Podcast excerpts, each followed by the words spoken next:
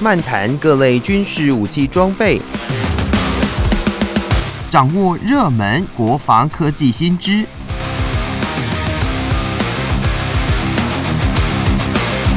军武说早安，陪您一起领略国防知识力量。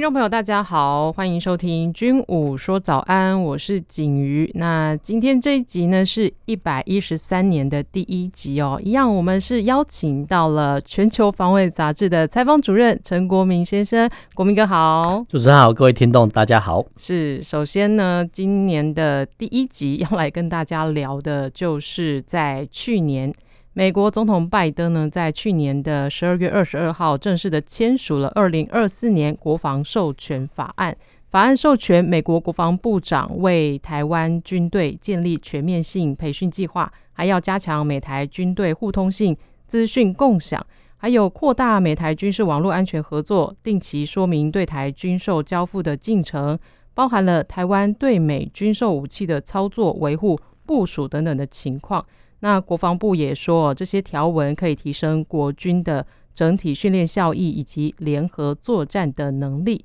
那另外这个新闻里面哦，其实这新闻我是综合了公视新闻网以及中时新闻网的一个综合报道。那另外有新闻也提到，就是说法案内包含的修正案还禁止美军使用任何仰赖中国国家物流平台，它的英文呢是 LOGINK 这个系统的港口。来避免大陆借机监控美国军事供应链。那其实呢，呃，就有专家分析说，中国运用这个平台和数据共享的协议，掌握了全球航运超过一半的资料。那市面上暂时没有相当规模的这样的一个替代方案哦。那如果如果美国要新开发的话，可能需要长达五年的时间。那针对这整个的新闻哦，呃，想问国民哥的就是说，其实国民哥对这个报道也有做了一些分析。那到底二零二四年国防授权法案对于我们国家实质的帮助是什么呢？那另外后面提到的这个平台 LOGINK 这个平台，诶，那美国要怎么样来解决这样的问题？呃，我们再来看啊，其实这个所谓的授权法案呢，或者说美国对外军售军援呢，其实我们可以从二零二三年年末哈，乌克兰总统泽连斯基访美中可以看得出来。那其实泽连斯基呢已经三度哈访问美国哈。那我们讲白一点哦，就是跟呃美国要钱哦。那当然啊，就是说呃你要用什么去跟美国要钱，那就大家各凭本事哈。那等下我们再讲哈。那其实。世界各国呢跟美国要钱哦去打仗，哎，这个已经不是新鲜事了。那早在一九四零年年代哦，那现在是二零二四年哦，就说八十年前之前，英国在二次大战的时候呢就跟美国要钱哦。那当时呢，其实丘吉尔哦他用的诉求是说啊，万一啊，万一啊，就不幸哦，英国战败了，那纳粹德国占领英国之后呢，哎，其实对你美国的整个航运有非常大的影响哦，所以。当时候呢，哈，再加上所谓的英美同盟跟所谓的血脉相连，好，所以其实丘吉尔呢是用这种方式呢，是其实是跟美国哈就争取相关的军售贷款，还有援军事物资援助啊。但是美国并不是无偿哈就供应的，那后面是当然是无偿供应，那但是呢也是让英国背负了很大的债权哦，让二次大战之后呢，其实英国的大英帝国说的已经示弱了，变成美国帝国哈那。当时候呢，在一九四零年代的时候呢，哎，其实英国呢就跟呃美国啊要什么？要驱逐舰哈。那这五十艘驱逐舰来讲哈，基本上就库存在美国的海军的仓库内。说真的，呃，你不用也白不用。那再加上，其实这批驱逐舰说真的比较老旧哈。不过呢，呃，在这批驱逐舰引进英国之后呢，哎，英国加装了新的那时候比较初始的声纳，哦，用这些声纳呢去探测。呃，当时候德国的 U 艇哈，因为克制出这个所谓的狼群战术。那我们讲这么多的意思是说，哎，在八十几年前，哎，英国就跟呃美国要钱哦。那呃，同样的哈，在呃乌克兰呢，也是因为啊俄乌战争，然后跟美国申请相关的一些军援的。那其实台湾比较奇特，台湾比较奇特说，其实呃我们也算是搭上顺风车了。那搭上顺风车的的时候呢，啊，其实美国国会通过，就是说除了呃乌克兰之外，哎，其实台湾。这个地方呢，好像也需要援助啊。那其实后续呢才有相关的总统授权法案出来哈。但是呃，总归一句话啦，就是说。呃，你拿的人家的钱财啊，说真的，他可能不是没有代价的哈。嗯，这一点我们要呃再三的确定出来哈。因为其实这个讲难听一点哈，就是讲难听点，这个是比较讲直白话哈。在清朝末年的时候，哎，清朝这不是有跟列强啊什么什么逐鹿开矿权有没有？就这个部分来讲哈，其实现阶段来讲，我们哦拿了人家的钱啊，或者说乌克兰呢，你看拿了那么多的军费，那假设啦哈，假设说。呃，乌克兰光复失土之后嘞，哎，相关的一些复兴建设啦，哈，比如说什么鹿权的开采啦、开矿权，你要不要呢？顺势哈让给这些帮助你的国家？嗯，这个一定要的哈，这个是所谓的外交上的呃有来有往啊。所以其实我们要这样来说了，还好我们不是乌克兰，因为但是我们还是面对哈中国的强大的威胁。那台湾为什么能够和跟美国呃要钱，或是说美国愿呃为什么愿意哈给台湾这么？一大笔金钱哦，那其实还是在于台湾的地理位置哦，因为台湾刚好卡在东亚的正中央哦。那地图的左边哦是台湾海峡哈，那其实右边虽然说是太平洋，但是呃这条航运线呢呃是日本跟韩国的生命线，但是你也是中国重要的海海上生命线哦。所以其实呃世界各国都会想说啊，一旦呢哦一旦哦就台湾被攻占的时候哈。台湾的相关的产业的供应链哦，就没有办法输出。那台湾有什么东西可以输出，让世界上感觉到很痛心？有啊，比如晶片哈，晶片制品哈。那晶片制品只是其中之一啊。那其实还有很多的台湾的 MIT 产品，价免物联呐。所以其实各国都会怕啊，各国都会怕。所以其实我们呢，台湾也是刚好哈碰到这个地理位置，说真的太优越了，太优越了。其实。呃，连好这个美国都怕说啊，万一啦，万一我们真的是哦不幸落败的时候哦，其实呃中国人会占群台湾哈，然后破坏这个供应链。所以你你可以想想看，说现代化的战争哈，除了地理因素之外，你看经济议题也这么重要，就是说没错，我们的经济供应链被切断之后呢，啊，居然引起哈日本、韩国甚至美国的紧张哈。那在这种紧张的状状况下呢，哎，其实大家很难想象说，哎，人家呢愿意用一大笔经费援助你。那现代化的军事装备都很贵嘛，所以呃，美国的援助都不是小金额哦。你看，像军援的贷款哦，居然二十亿美金起跳，那后续要到达一百亿美金哦。那一百亿你乘以三十，三千亿台币啊，那个都是一大笔天文数字啊。但是我们要告诫国人的是说啊，不要以为说啊，白白好 拿着美国的钱哦，洋洋得意，其实不对。因为我讲白一点，就是说呃，世界各国哦，跟我们做人道理都一样。我们叫救急不救穷啦。嗯、那之前呃，泽伦斯基三番两次的跑去美国哈啊，你说索取相关的军费嘛？其实部分的美国呃国会议员哈，他们也觉得说啊，怎么又来的？所以其实我觉得就是说呃，国际上的声援啊，或者说你为了民主自由哈，这个都是动机啊，这个都是动机啊。但是这个动机呢，会慢慢的削弱哈，因为我们讲白一点啊，就是说其实美国也会看啊，就是说。我们援助啊，比如美美国援助了乌克兰两年哦，这么多笔钱，怎么还是没有就一点反攻的迹象？说人人家也会不太想借嘛。那回到我们国内，回到国内之后，其实呃，这个授权法案哦，还对台湾比较大的影响，就是说，哎，其实。我们都知道啊，比如说我们跟呃美国采买的啊飞机大炮，比如说 F 十六 B 啊，比如说像这个海马斯多管火箭哈，甚至呢连我们的呃义务役征兵制哈，从四个月恢复到一年，嗯，这些呢大家都朗朗上口，一般民众也都会讲哦。但是呢，呃这次的军援哈比较奇特的说，哎，美国呢呃除了哈拨款之外呢，哦其实它也强化台湾的一些软体的质量，好，譬如说强化哦台湾军方或政府各单位面对网络攻击、骇客攻击，哦，你这些呃软体的防范哦，这部分来讲哈，比较少被大众所接触跟了解哦。那或是说扩大我们的呃跟台美的军事交流哈，包含我们送的啊，比如说营级的部队哦去美国受训哈。那这些所谓的软体层面来讲哈，一般来说以前比较少接触到哈。那这次呢，呃，在这次法案中哦，其实。美国呢特别强调这一点哈，这点是对我们来讲哈相当有利的哈，因为其实我们武器接装之后呢，哈，那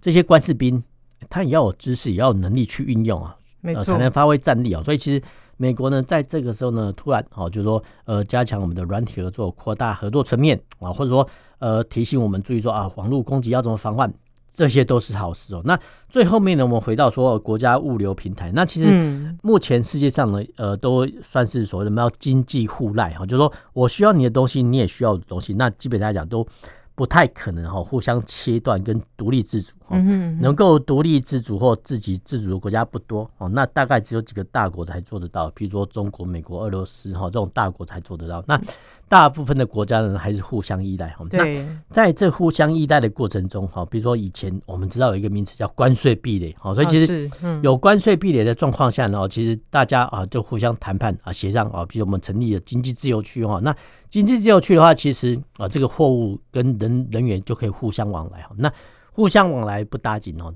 还是会牵涉到，譬如说海关、边防检查哈，这些林林总总的。譬如说，你看我们的呃每天的货柜吞吐量这么多哈，那怎么样检查？怎么样抽验哈？那如果说各国呢都有一套自己的规范，那基本上来讲，反而是有碍于哦互通有无的概念。所以其实。为了在互通有无的概念下呢，哦，其实各国呢就坐下来协商说，哎，比如说哈，我们订立啊，比如说标准货柜啊，这个尺寸就是这样子哦，那通关的程序就是怎么样哈，大家都严明好了之后呢，哦，其实大家呢都可以哈相互的互通有无。那中国近几年比较麻烦是说哦，他会钻哦这个我们叫检查的漏洞啊，比如说呃，大家明明都互通有无哈，他也知道说啊，这批货柜啦，或者说这批物流呢，可能不会呃。呃，让好就当地国抽检啊，因为其实货柜量，比如说我们讲货柜量实在太大哈，那一般各国都一样，对于货柜的物品的检查都是抽检啊，或是说呃有不满人士举报哈，才能去破获，比如说毒品啊或走私案啊，嗯，这个是现实面的。那中国呢，就利用这种叫法律的漏洞哈，那呃，譬如说啦哈，偷偷的在什么呃货柜安装什么智慧型货柜，哎，那个呃，居然有一个城市啊，然后可以让哈呃货让。这些后端的获得一些大数据的一些收集，哦，那这种行为说真的，其实各国不是没有想过的。那其实各国早就想过，只是说大家的互相便利就算了。但是没想到说中国你要钻这个漏洞，那你如果说中国要继续钻这种漏洞的话，其实说真的，各国也很容易对付，很容易对付。就是说以后呢，只要看到中国的柜子啊，基本上来讲我们就严格抽检嘛。那至于其他国家啊，基本上就是按照一般的程序。所以其实。美国呢，到后面哈，他们也是规定说，哎、欸，其实我们叫公部门哈，公部门包含就军队啊，军队的任何的东西呢，要破坏这个我们叫红色工业啊，那基本上来讲就是说，你不要有中国制的产品哦，以防万一哈，因为说真的，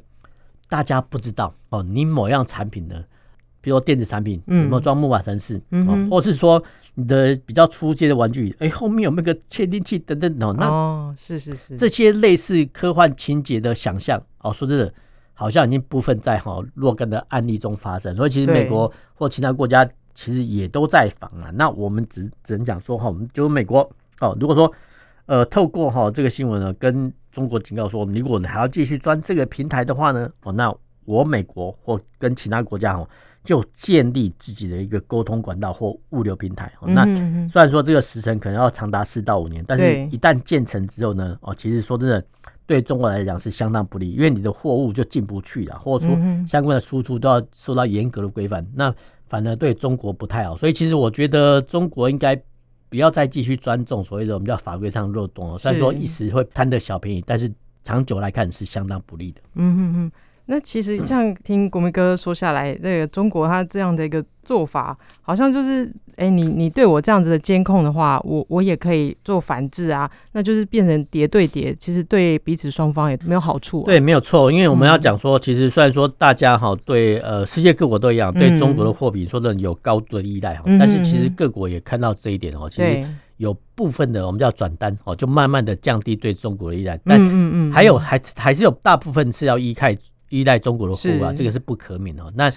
我想啊，如果说中国继续这样下去啊，很可能一些高阶的制品的话，美国或其他国家会采取比较严格的安检措施。但是至于说比较初阶的产品啊，比如说纺织品啊，或者说比较没有电子危害的东西，可能还是会让中国输入啊。是是是，哎，这个就让我想到我们台湾的农产品，这是也是发生这样的一个状况哦。好的，先分享到这里，先听首音乐，再回到节目中。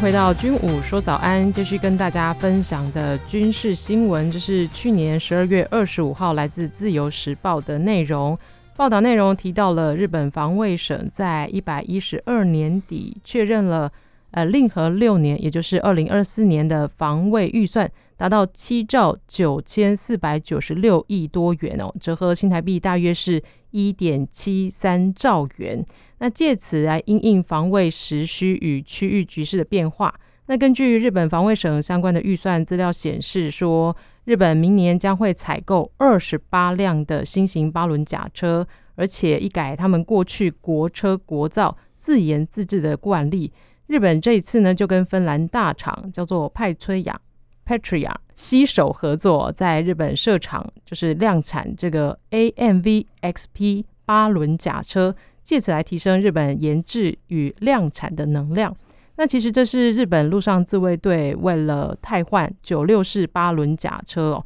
那他们其实一开始有三个方案可以选择。第一个就是我们刚刚讲的 Patria，那第二个是日本三菱重工的机动装甲车，那第三个是美国通用动力地面系统的 LAV 六点零。它有三个方案。那后续是。呃，考量到整体性能跟成本之后，才决定哦，在二零二二年底就拍板选定了 Patria。那 Patria 它也跟日本制钢所正式的签约，所以未来就会在日本国内量产这样的新式甲车哦。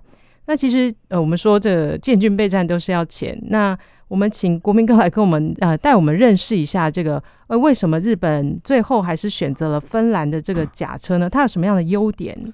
我们再来看，呃，这次日本选购新的甲车哈，基本上来讲哈，它的各种因素都还是钱。嗯，对啊，我们不要小看，其实大家都认为说，哎呀，我们一般民民众也一样，都认为说，啊，日本的产品不错嘛，哈，电锅什么电器产品都不错。那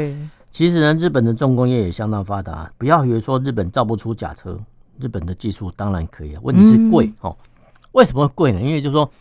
假设好，就日本造出来的甲车，哎、欸，它只有日本陆上自卫队来用，那基本上不管是三百辆或是两百辆，哦，那对于国际市场来看都是小量，哦，大家会觉得很奇怪，你两两百辆到三百辆来讲，哦，对这个算是军火市场上的小量吗？对，没错，那因为国际市场的话，基本上讲一型甲车，哦，它大概一个国家两百辆，哦，那十个国家就两千辆哦，所以其实。光是量的话就没办法做比较，所以其实会造成哦，当地国去采买的时候，它会有所取舍哈。那以我们的潜舰来讲哦，我们潜舰就有四艘。那其实世界上呢，做哈这种螺旋桨的车业的国家蛮多的啊。那其实我们台湾的呃车业的厂商做的不错哈，但是呢，有没有必要呢？替 哈，就比如说台湾这四艘潜舰哈。开辟哈这四个专门的一些生产线，然后来生产这特规的一些我们叫潜舰后方的车业，当然可以啊。问题是你要花多少钱哦？还是说哦，就说看看呢国际市场上有没有类似啊？比如当然这个性能要达到军方的要求了，还是说我们开一个国际标哦，来看看说国际上有没有厂商哦可以承资？那当然了，其实这个都是为什么日本的新的甲车哦要采购从外国的原因哦，就本国的技术。没问题哦，日本也造出来，嗯，那但是因为太贵哦，因为量太少哦，这个是一个重点哦。那再加上哈，这个 Patria 哈，这个所谓的厂商，它其实在欧陆哈已经销售了很多种哦这种甲车，所以其实它可以用量来支架。那二十八辆 AMV XP 哈这个八轮甲车哈，那居然要花哈就台币四四十三点六五亿哈，所以其实一辆假车哈就大概都是我们台语讲一来一去，嗯，就一来一来一去的，就是对。一亿元起跳哈，那我们常常看到新闻，社会新闻说啊，某某车辆呢又撞毁或撞伤的什么千万跑车，车大家会觉得心痛。嗯、那其实我要跟听众讲，你在路上看到的，比如说云豹假车在机动，他们都是一来一去的，所以其实呃，能够不尽量不要撞到就不要撞到，因为其实说。你有说，不管发生民呃民众擦撞来讲哈，其实就算是追撞来讲哈，一般呢，就我们目前的态势，一般军方来讲都是算的哈。那其实呃这个不是应该不是正常的处理样态。不过无论如何啊，就是说其实我们假车出去哦，各国假车都一样哦，他比较不怕民车撞啊。那那撞民车的话，其实民车会伤害比较大。这个是题外话，就是说我们无论如何，就是不管是云豹假车或说日本新采购的假车，它都很贵哦，每一辆都一来一去。一亿元台币起跳，哦，这个是正常的。那其实我不太喜欢哈用假车这个名词来称呼啦。一般来讲哈，我们叫装甲车。那其实假车来讲呢，它分为呃两种，一叫轮甲车，一叫铝甲车。轮甲车就是呃，比如有轮式呃机动的叫轮型装甲车哈。那铝甲车就是有履带机动叫我们叫铝甲车哈。那其实这个部分来讲，我们会比较不太赞成呃这个缩写或缩减的原因在说，哎，什么什么叫假车？那这个假车是轮型假车呢，还是铝假车，还是履带假车？说真的，能够尽量不省的话，就尽量不省了。那这边新闻是讲的是呃八轮哈，这个轮式轮式假车。那其实呃轮型假车它有它的优点，就是说其实世界各国哈，包含台湾、日本，呃我们的公路网都很发达哈，所以其实呃有些人会说啦，履带假车哈，因为它有履带嘛，哦，所以它可以通过啊这些。困难地形啊，泥巴啦、沼泽等等哦，这些它很方便哦。所以其实当时候呢，要履带甲车。那没有想到说，现在科技哦越来越发达，哦，就是说轮型甲车它的防护力也不差哦，再加上它的机动性很快哦。其实其实现在来讲，一般的轮型甲车时速你在高速公路八十公里、一百公里都不是问题啊。所以其实基本上呢，它就叫履带甲车啊，或者说履带战车。快速很多哈，所以其实这个新闻呢又提到说，哎，芬兰这个派崔亚这个厂商呢在研制哈这种假车已经很久了。那记得没错，是在其实早在一九九零年代就慢慢陆陆续续的开开始。那这型假车呢是二零零七年后才开始服役，但是呃这个派崔亚他们研制这种假车已经历史很久哈。那为什么这些北欧国家哈研发这种假车呢这么厉害？那呃这个又牵涉到地理因素啊。我们都知道说北欧国家哈那个。呃，挪威、瑞典、芬兰，好，这三个国家土地面积很辽阔，但是人口很稀少。那人口很稀少的话，其实呃，这种长距离的运输来讲哈，呃，城镇到城镇呢，基本上是靠铁路。但是呢，铁路呃，你不要认为说啊，有一个很广大的平原就可以铺设铁路哦，不是那么简单哦。它在铺设铁路的时候，你必须要看地基哦，还有说它的交通运量哈。那在大部分我们讲过了哈，在北欧这三个国家哈，基本上天寒地冻哈。你夏季的时候呢，铺个铁路，哦，说真的还蛮划算的。那冬天的话，当然是可以啊。但是大部分的地理面积呢，都是广泛的平原，哦，那基本上是冻原，哦，那你要在这么大的冻原，哦，到处铺设铁路网，不划算，哦。那呃，为了哈，就方便哦，这种所谓的不管是交通啊，或居民所需哦，所以其实呃，这些北欧国家呢，开发出很多呃轮宽或者说直径比较大的一些轮型甲车。啊，那除了作战之外呢？哦，它可以也可以担任啊，比如说在天灾来临的时候啊，比如龙雪龙太多的时候呢，哦，也可以担任部分的救灾勤务啊。所以其实这些甲车的设计哦，我们都会觉得说，哎，北欧国家怎么那么厉害？没有哦，他们也是说，呃，因为他们的生活所需啦。因为再回到说火车本身哦，火车运输虽然说长途运输很方便哦，但是毕竟来讲数量有限。那其实不管你是租家。自用车呢，或者说民用、军用哈，其实还是说轮型车辆呢比较方便哦。所以其实呃，这些国家哈，虽然研究甲车这么厉害，说真的也让大家很佩服。那我们之前讲过啊，这边再讲一次，说哎，所有的轮型甲车、战车都一样哈，它到后面一定是族谱化的趋趋势哦。族谱化意思是说，用同样一个车体的底盘哦，但是呢，它的上面哦，比如说车身的上方。呃，它的装备就不一样哈，所以一般来说哈，这种轮式假设基础型哦，就运兵啊，比如说前面有三个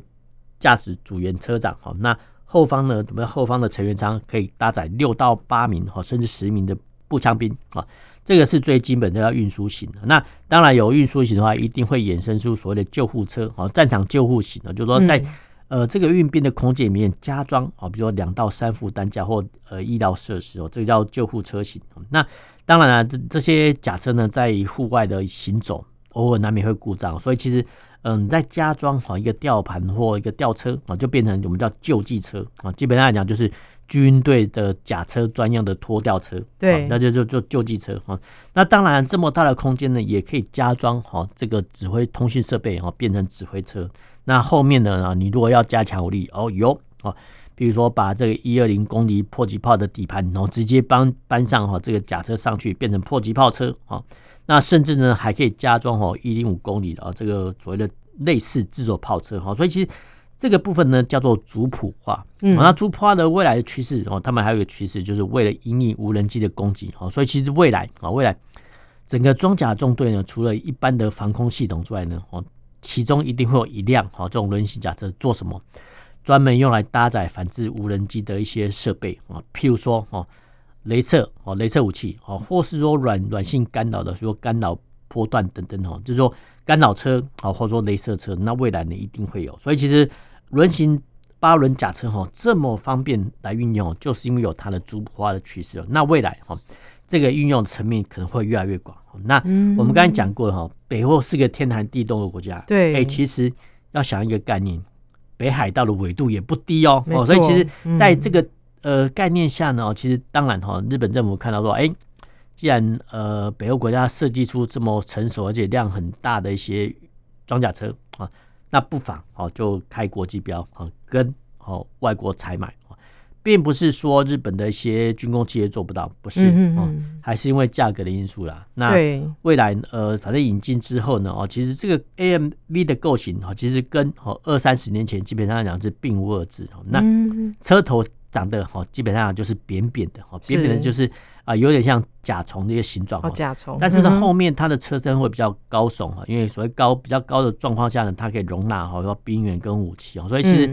呃，现代化的一些甲车，它的形状就是你正面看上去以后扁扁斜斜的哈，这个是 AMV 哈这个甲车的特性的。那当然，世界各国会呃在这个构型下做不同的取舍啊。譬如说我们的云豹甲车哈，它的正面呢可能就比较高大哈，不一定啊，就是看各国陆军的设计的需求。对，没错。而且其实这样呃，像这个 Patria 它进去到日本。他们做合作嘛，也可以为日本当地带来一些就是呃许多的工作机会哦。对，他有合作市场，嗯、那其实这些日本的工人技术，说的他们技术也不弱，所以其实呃合作生产其实对双方都有好处。没错。好的，那今天的军武说早安就跟大家分享到这里，我是景瑜，也谢谢国民哥。那我们下周同一时间再见喽，拜拜。拜拜。